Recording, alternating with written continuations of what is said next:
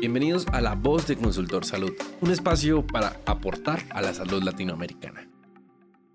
A todos los oyentes de La Voz de Consultor Salud, hoy los saludamos con Daniela Retamales. Ella es ingeniera industrial, es emprendedora social, es speaker.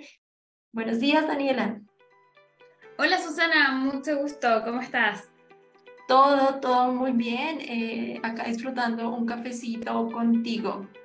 Para empezar, eh, como nosotros estamos a muchos kilómetros de distancia, quisiera que nos contaras un poco más sobre ti. ¿Quién es Daniela Retamales? Buenísimo, Susana. Bueno, esa pregunta yo creo que cuando la hacen tan directa igual es difícil de responder, eh, pero por ahí eh, lo que habíamos conversado era como la definición de change maker o agente de cambio. Creo que además de lo que tú dijiste, como ingeniera profesión, tengo un magíster en innovación, digamos, los títulos como más em, académicos o, gerenciales que uno puede tener, por ejemplo, yo creo que es el, que, el propósito que tiene cada uno. Y en estos años yo me he dado cuenta que efectivamente el tema de inclusión social para mí es muy importante, ya sea desde, desde por ejemplo, discapacidad, que trabajamos con, desde Fundación Prótesis 3D, o la inclusión de jóvenes privados de libertad, como también hoy día he estado en varios proyectos que también buscan la inclusión de mujeres y niñas en distintos segmentos, sobre todo como empoderarla. Y creo que ese es un concepto que, que está constantemente eh, motivando mi actuar y definiendo como mis próximos pasos. Estamos hablando de una mujer muy, muy joven, pero que ya está premiada como generadora de cambios. Pero ¿qué conlleva este concepto? Tú lo estabas explicando pero una cosa es decirlo y la otra vivirlo, por decirlo así, en carne propia. ¿Qué implica saberse uno un generador de cambio? Bueno, antes, antes de responderte la pregunta, yo creo que lo de joven ahí es bien, lo podemos conversar. Pero yo creo que es súper bueno como, eh, en parte también como el partir chico, eh, el poder como atreverse a, a, hacer, a iniciar proyectos, a trabajar en distintas áreas y eso te va a ir dando experiencia y te va a ir dando como una buena posición que te permite generar más cambios y generar mayor impacto. Creo que desde como lo bueno y lo malo de ser agente de cambio, por supuesto, es el tener como este propósito que es súper concreto en, en, el sentido de que tu día a día, tu trabajo genere impacto y, y creo que no se compara con, con el solamente trabajar por, por dinero, por ejemplo. El poder irte a acostar tranquilo y contento de que hoy día pusiste el granito de arena y efectivamente estás construyendo, aunque sea muy poquito, un mundo mejor. Lo, lo malo de, de, querer ir, de querer hacer cambios en general es que obviamente las barreras son muchas. Eh, nosotros con la fundación ha sido, yo creo que eso ha sido lo más triste de todo, el de repente tener muchas ganas, tener un proyecto lindo, el darle para adelante, y el encontrarse con barreras que efectivamente no, no se quieren mover. Por ejemplo, tanto en el sector privado como en el sector público, que al final son limitantes y el, el ver sobre todo que hay, se pueden llamar negocios, servicios o como quieras, que de repente vienen trabajando de la misma forma hace años y la excusa de que no hay cosas nuevas eh, se ha mantenido siempre, pero cuando llega algo nuevo, como nosotros, por ejemplo, prótesis con impresión 3D, que tampoco es tan revolucionario, pero es distinto, ahí uno va viendo que, que de repente son las ganas, las voluntades, y creo que una de las mejores o, o, o las dificultades más grandes que hay es la voluntad de las personas, de las autoridades, de los líderes por cambiar ciertas cosas, de los organismos más tradicionales. Y creo que eso es algo con lo que como agente de cambio uno, uno sea como el portazo todos los días. Yo no, no estoy tan segura que sea un problema solo de Chile. A nivel región, por ejemplo, de lo que tienes conocimiento, ¿crees que esas barreras también están presentes en todo lo que abarca, por ejemplo, Latinoamérica?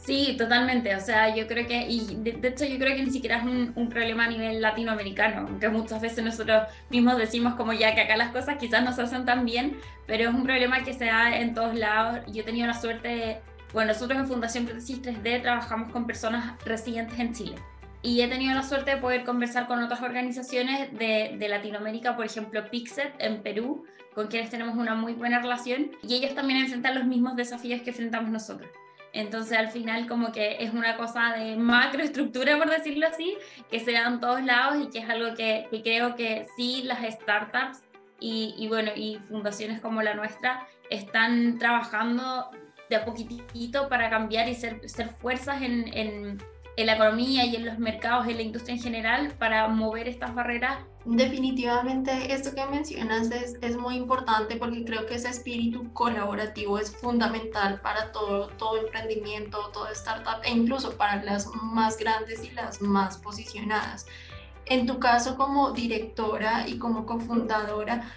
¿cuál ha sido el mayor reto a la hora de, conseguir esos aliados, esos patrocinios? Eh, tal vez para, para algunos puede ser muy altruista y para otros puede ser algo como que en teoría o en el inicio no habría tenido mucha acogida a diferencia pues de lo que se ve hoy. Yo creo que el, desafío siempre se pueden dividir en dos. Yo creo que siempre hay un desafío como lo que estamos hablando ahora, estas barreras grandes que realmente cuesta, cuesta moverlas. Por ejemplo, nosotros en la fundación, y esa ha sido todavía nuestra gran piedra de tope para crecer, nosotros siempre quisimos que nuestro modelo de negocio sea vender prótesis a instituciones que compren prótesis. O sea, así, así de simple, digamos.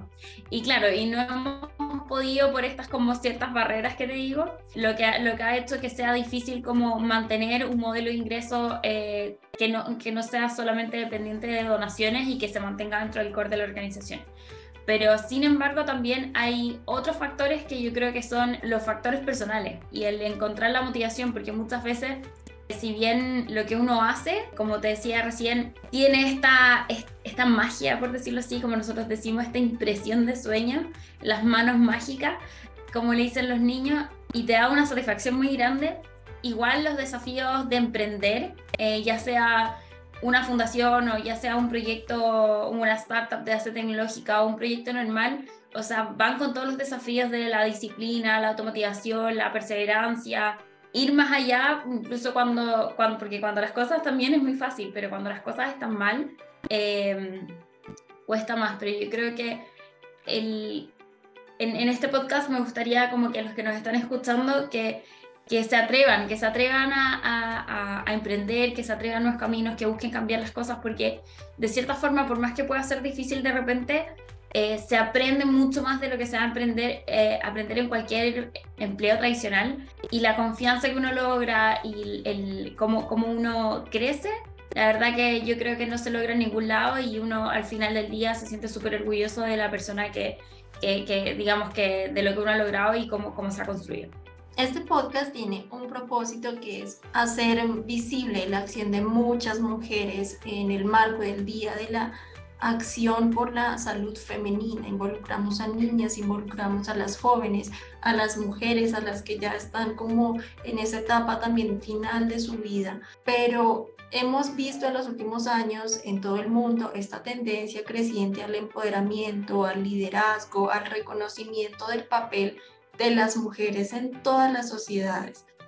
como parte de, esas personas que son agentes de cambio, que están en una posición muy importante dentro de una organización y también representando la labor que las mujeres somos capaces de hacer. ¿Cuál crees tú que son los logros más notables en esta materia? Yo creo que el tema de visibilizar es, es muy importante. Creo que por un lado, me gusta mucho y creo que hay más mujeres que tienen que motivarse a que seamos como modelos a seguir, como role models. Creo que de repente uno piensa como, como que quizás puede ser algo mucho más egocéntrico, así como soy un modelo a seguir, pero en verdad el, el impacto que puede tener en las niñas y en las mujeres más jóvenes puede ser súper potente. Y está súper estudiado que al final si hay una persona que tiene la posibilidad de, de decir como, oh mira, si ella lo logró, quizás yo también, el poder identificarse con otro, eh, genera cambios y genera como motivaciones que quizás las niñas nunca se lo habían planteado. Entonces, eso creo que es súper importante. Después, en segundo, en segundo aspecto, es como visibilizar. Siempre se habla de que, de, okay, que si uno tiene grupos diversos, efectivamente tienes más soluciones, generas más innovación, puedes generar más cosas. Pero hoy día, por ejemplo, en el mundo de Venture Capital, está demostrado que hay que las mujeres, por ejemplo, eh, equipos que tienen una mujer, efectivamente están siendo más rentables. Entonces, no es solamente una cosa de como, ay, bueno, sí, qué lindo, incluyamos a las mujeres, sino es que efectivamente hoy día hay números que te permiten respaldar esas decisiones. Entonces, eh, y que te permiten como efectivamente que los venture capital o que los mismos equipos busquen, tanto en sus empleados como en sus equipos de founders, mujeres dentro de estos equipos. Y creo que eso es súper es súper importante porque genera, cambio, genera cambios importantes y no solamente en, en temas de de, digamos, de rentabilidad, sino también dentro de la familia. Una, una persona que es un modelo a seguir es María Han, es una polaca que está trabajando en Chile, tiene unas startups que se llaman Nutrix, que estuvo de hecho en el programa Startup Chile, donde es una aplicación que te permite trabajar y, o controlar de mejor forma tu diabetes. Hoy día ha logrado ya llegar a los mil clientes y efectivamente está siendo un modelo a seguir para todas las, todas las fundadoras de startups que tenemos hoy día en Chile y en Latinoamérica.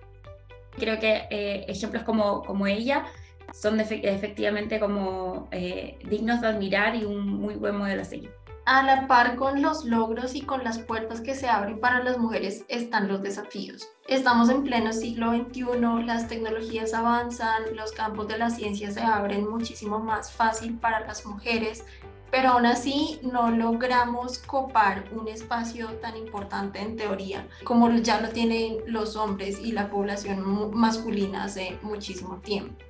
En ese sentido, ¿cuál crees que sigue siendo el reto o cuál debería ser la percepción social para que como mujeres nos apropiemos de, de estos roles y sigamos siendo una motivación para, para todas las que están por detrás. Mira, Susana, hay, una, hay, un, hay un concepto que a mí me gusta mucho, que lo he venido trabajando no solamente en mí, sino que estoy haciendo talleres hace, un par, hace unos años, ya un par de años, que es el tema del síndrome del impostor que es cuando uno no confía en sus capacidades, a pesar de que los otros te puedan validar, a pesar de que uno los tenga, es como ese, ese miedo a enfrentar nuevos desafíos y quizás no tomarlos y dejarlos pasar, darse la oportunidad a otros. Y está muy presente en lo que en, las mujeres, sobre todo las mujeres de Latinoamérica en general, con, podemos conversar mucho del tema del machismo y todo, pero creo que es súper importante el, apropiarse los logros que tiene cada uno, identificar las fortalezas que tenemos. No todos vamos a tener las mismas fortalezas eh, y eso es lo que nos hace únicos y nos puede hacer especiales para un cargo en particular. Y, y, desde ahí ir, ir agarrando como más confianza para poder lograr los desafíos que tienen, eh, que uno quiere, digamos. En, en, cierta, en cierta forma, como hoy día veo que hay muchos, muchos programas, pero más que programas, hay muchas actividades donde se busca hablar sobre mujeres, pero me pasa que de repente me llaman eh, me llaman y es como, ok, Daniela, ¿qué nos falta? ¿Por, ¿Por, qué las mujeres no están incorporando como, no están alcanzando estos espacios? Y de repente muchas veces solamente se enfocan en, la, en las diferencias, el, el por qué, el cuáles son las razones que no estamos llegando a estas posiciones, como las cosas malas, las barreras, eh, la, la, cultura, como, y, y, podemos, y de repente pasamos horas, horas hablando de todas las cosas malas cuando en verdad creo que es súper importante enfocarnos, ok, esta es la realidad, o por ejemplo, en el mundo de venture capital, ok, son muy pocas mujeres, muchísimo menos del 10%. Entonces, ¿cómo cambiamos esos números? No es que el, el, venture capital tenga que adecuarse, no sé qué, bacán si se adecua, digamos, sería increíble si se adecua, pero cómo nosotras podemos ir tomando acción y podemos ir empoderándonos, digamos, y cómo vamos nosotras como, eh, cómo hacemos el trabajo desde, desde uno mismo para poder, por ejemplo, no sé, postular al cargo de jefatura, postular a la gerencia. Y ahí creo que el, síndrome del impostor y el trabajo, y tengo un programa que se llama Extraordinaria, creo que el trabajo desde Extraordinarias ahí toma demasiada relevancia el cómo, independiente del contexto, que por supuesto hay que cambiarlo y hay que mejorarlo, pero independiente del contexto, cómo yo puedo adquirir herramientas para, para avanzar. Y creo que ahí está como lo, lo más importante. Lo otro que me gustaría hablar es el tema de salud mental. Después de la pandemia empezaron a salir un montón de estudios que decían que las mujeres eran mucho más propensas a la depresión, a la ansiedad, especialmente las mujeres jóvenes, las que están entrando como en esta etapa laboral. Eh, o las que, por ejemplo, no logran llegar como a una estabilidad firme en, en, otras áreas de su vida porque deben dedicar muchos espacios a su trabajo, también pasa con las niñas, pero tú como líder de una organización, ¿cómo has visto, cómo te has sentido y crees que en verdad estamos ante una dificultad realmente notoria entre, entre la población femenina en general? Creo que, como hablábamos recién, en Latinoamérica, sobre todo el tema de, del machismo, por ejemplo, el, asumir las cargas de lo... Yo no soy madre, así que, pero, pero he visto a mis amigas, he visto a, gente cercana que al final asumen muchísimo muchísimos roles como, como madre, padre, a hacerse cargo de todo, también hacerse cargo de los adultos mayores. Por lo general, se hace ese, no sé, por ejemplo, un papá o una mamá se enferma, un abuelo una abuela se enferma y por lo general es la hija mujer la que se hace cargo. Entonces está lleno de estas tareas como más pequeñas que son cargas y que al final eh, la, falta de corresponsabilidad en los hogares hace que tengan muchísimas más carga más allá del, laboral y que claramente si estás trabajando en tu casa, no sé, 20 horas y después llegas al trabajo, o claramente estás más cansada. Efectivamente, yo creo que vamos, podemos tener eh, mucho, podemos identificar muchas muchas acciones para ir generando un cambio cultural, pero los cambios culturales también son súper lentos. Eh, entonces creo que también es, importante ir, visualizando como el poner límites, el que no somos super mujeres. Eh, desde, desde el síndrome del impostor, por ejemplo, hay una, una hay, varios tipos y uno es la super mujer y que nos da mucho a, a por supuesto, bueno, la super persona, pero nos da mucho a las mujeres, que es que creemos que podemos tener hacer todos los roles y hacerlos todos perfectos. Entonces no podemos ser las mejores en, la, en el trabajo, podemos ser las mejores mamás, las mejores hijas, las mejores amigas, las mejores todo. ¿Y en qué minuto dormimos? ¿En qué minuto descansamos? ¿En qué minuto hacemos ejercicio? ¿O en qué minuto como que eh, efectivamente nos damos un tiempo? Y ahí el gran problema es que no solamente podemos terminar loca, o, o, con problemas de salud mental serios como, no sé, depresión, ansiedad, etcétera, sino que también eh, tenemos el factor de burnout, como esta nueva enfermedad del siglo XXI que incluso fue declarada por, por la Organización Mundial de la Salud, que, que al final nuestro cuerpo como que revienta y ahí desde esa forma eh, pasa mucho como que quizás la autoexigencia, el, exigirse en todos estos roles. Em, a, mí, a mí me pasó cuando partimos con la fundación, o sea, la fundación tenía que salir y había que hacerla bien y si uno tiene tiempo para dormir es porque tiene tiempo para trabajar. Y bueno, esas cosas que de repente uno le enseña y bueno, me pasó que efectivamente terminé súper enferma. Entonces eh, es importante que, ok, que nos preocupemos de todos los roles que tengamos que tener, no quiere decir que desatendamos esos roles, pero es importante poner límites, es importante escuchar al cuerpo, es importante dormir y comer bien, que de repente muchas veces uno se olvida, es como, bueno, ya filo, no, si no almuerzo alcanzo a hacer todo esto y, al final del día eso nos pasa la cuenta y nos va a pasar la cuenta no solamente ahora, sino que nos va a pasar la cuenta cuando ya estemos más viejas, seamos mayores y que también al final muchas veces las mujeres también se preocupan mucho eh, de que no quieren ser una carga, porque saben lo que es eso, saben lo que es cuidar a alguien. Entonces eh, creo que ahí es súper importante hacer como... Y esto también para todos los hombres que nos estén escuchando, que porque siempre hablamos de mujeres y cómo las mujeres podemos tomar decisiones, pero efectivamente para todos los hombres que nos estén escuchando es también el, ponerse como un poco eh, en el lugar de, de, de, las mujeres con las que viven y efectivamente ver cómo pueden ayudar y cómo pueden repartir esa carga. O sea, la corresponsabilidad es súper importante y, y, yo creo que no solamente también el tema de, de, por ser familiar o no, muchas veces de repente he visto, tengo muchas amigas que emprenden y que necesitan el apoyo, por ejemplo, de los vecinos que le cuiden los niños, como cosas así, como cómo volver a este sentido de comunidad que nos permita eh, una mayor libertad y nos permita como esta salud mental que, que si bien la pandemia,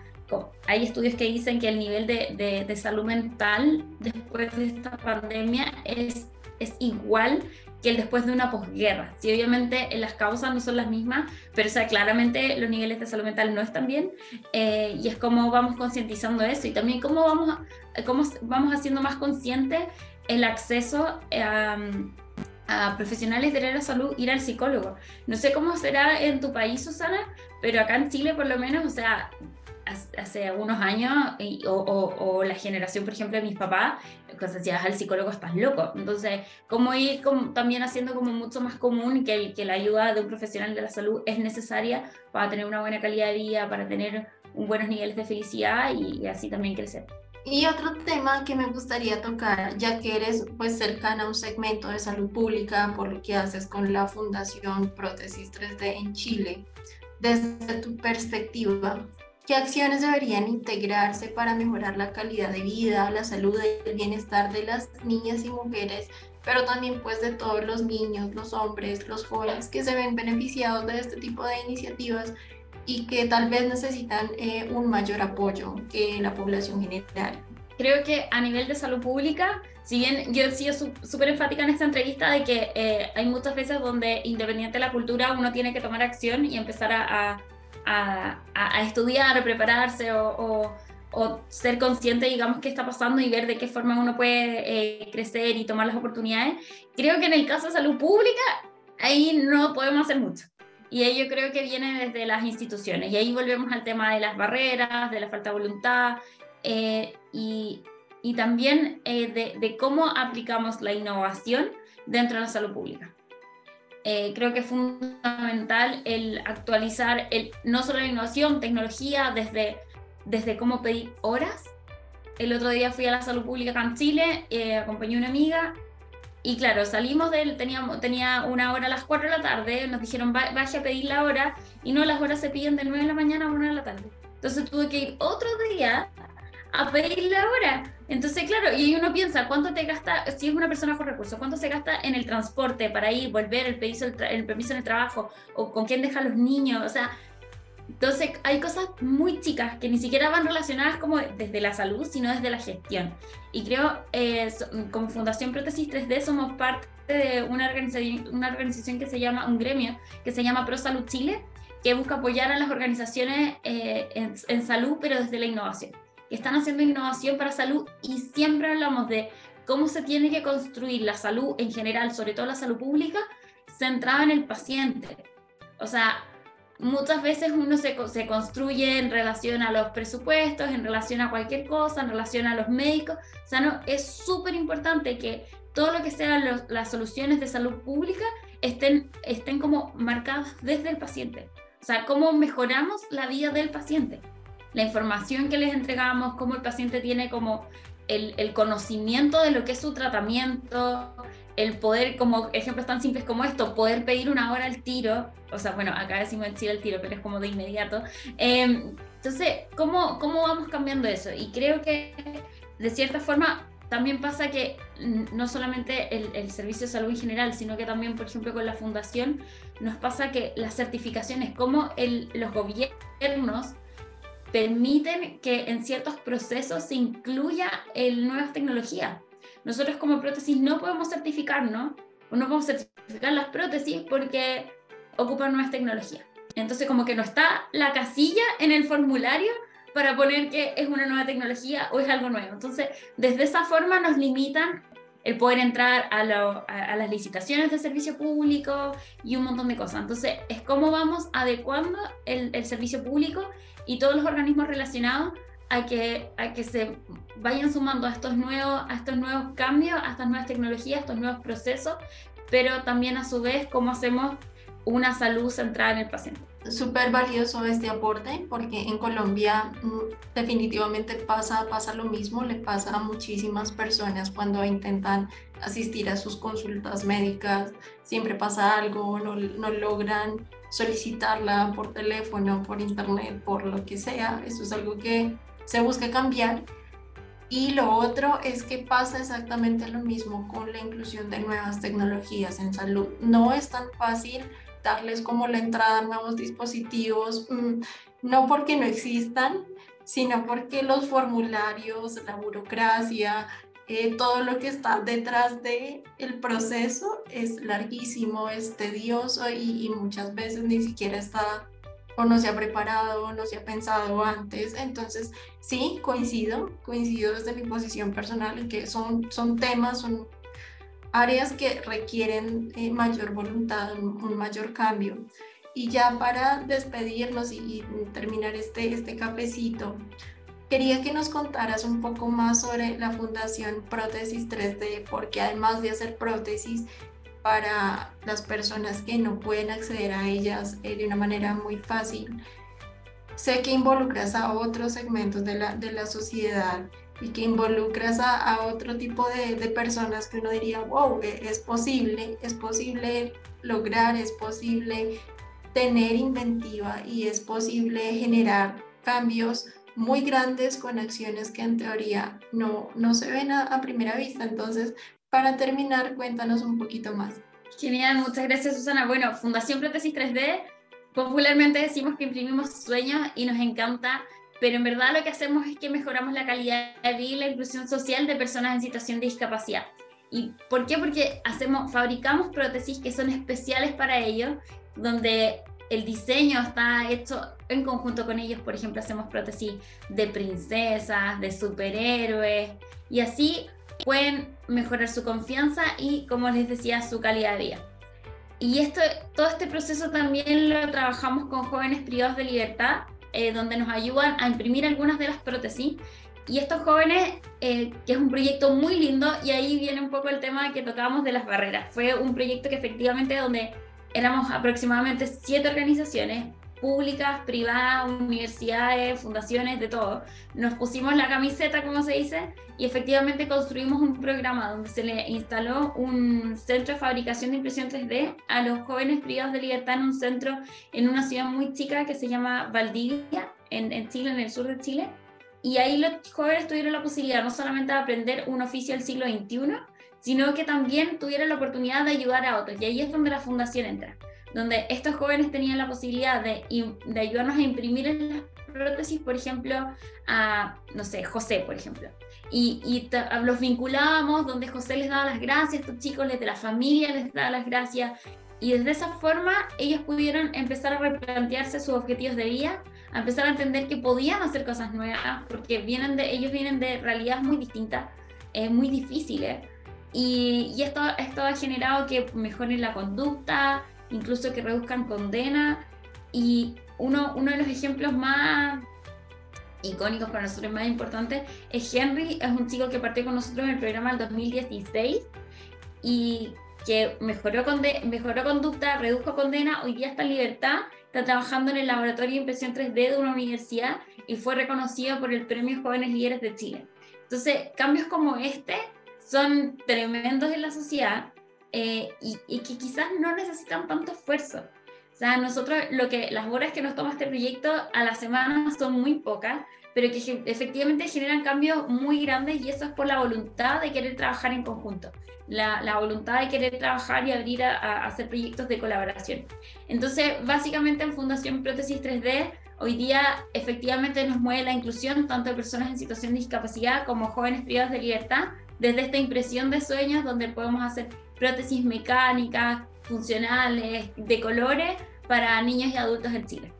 Me parece fantástico y me parece increíble el ejemplo que, que nos diste de Henry, me parece fenomenal. No tengo más palabras para, para definir este tipo de situaciones y quisiera que nos dieras un mensaje, un llamado para todos los que están escuchando este podcast y para todos los que han tenido la oportunidad de conocer tu experiencia y la labor que haces desde la Fundación Prótesis 3D. Mi mensaje para todas las organizaciones y personas que son del área de la salud, eh, quiero invitarlas a que, a que veamos, primero busquemos, seamos conscientes en qué nuevas tecnologías están impactando nuestro rubro, porque de esa forma se pueden entregar soluciones a personas que quizás hoy día no estamos atendiendo y de la misma forma a que busquemos como colaboración y busquemos trabajar para mover estas barreras que decíamos y lograr una salud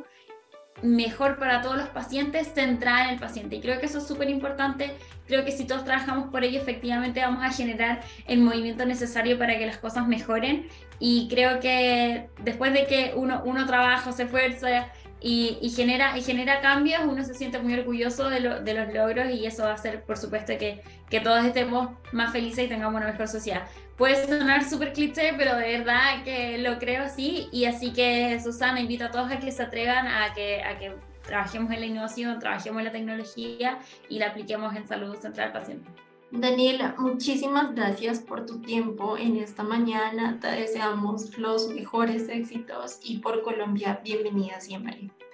Muchísimas gracias. Eso fue todo en este capítulo de La Voz de Consultor Salud, donde aportamos a la salud latinoamericana.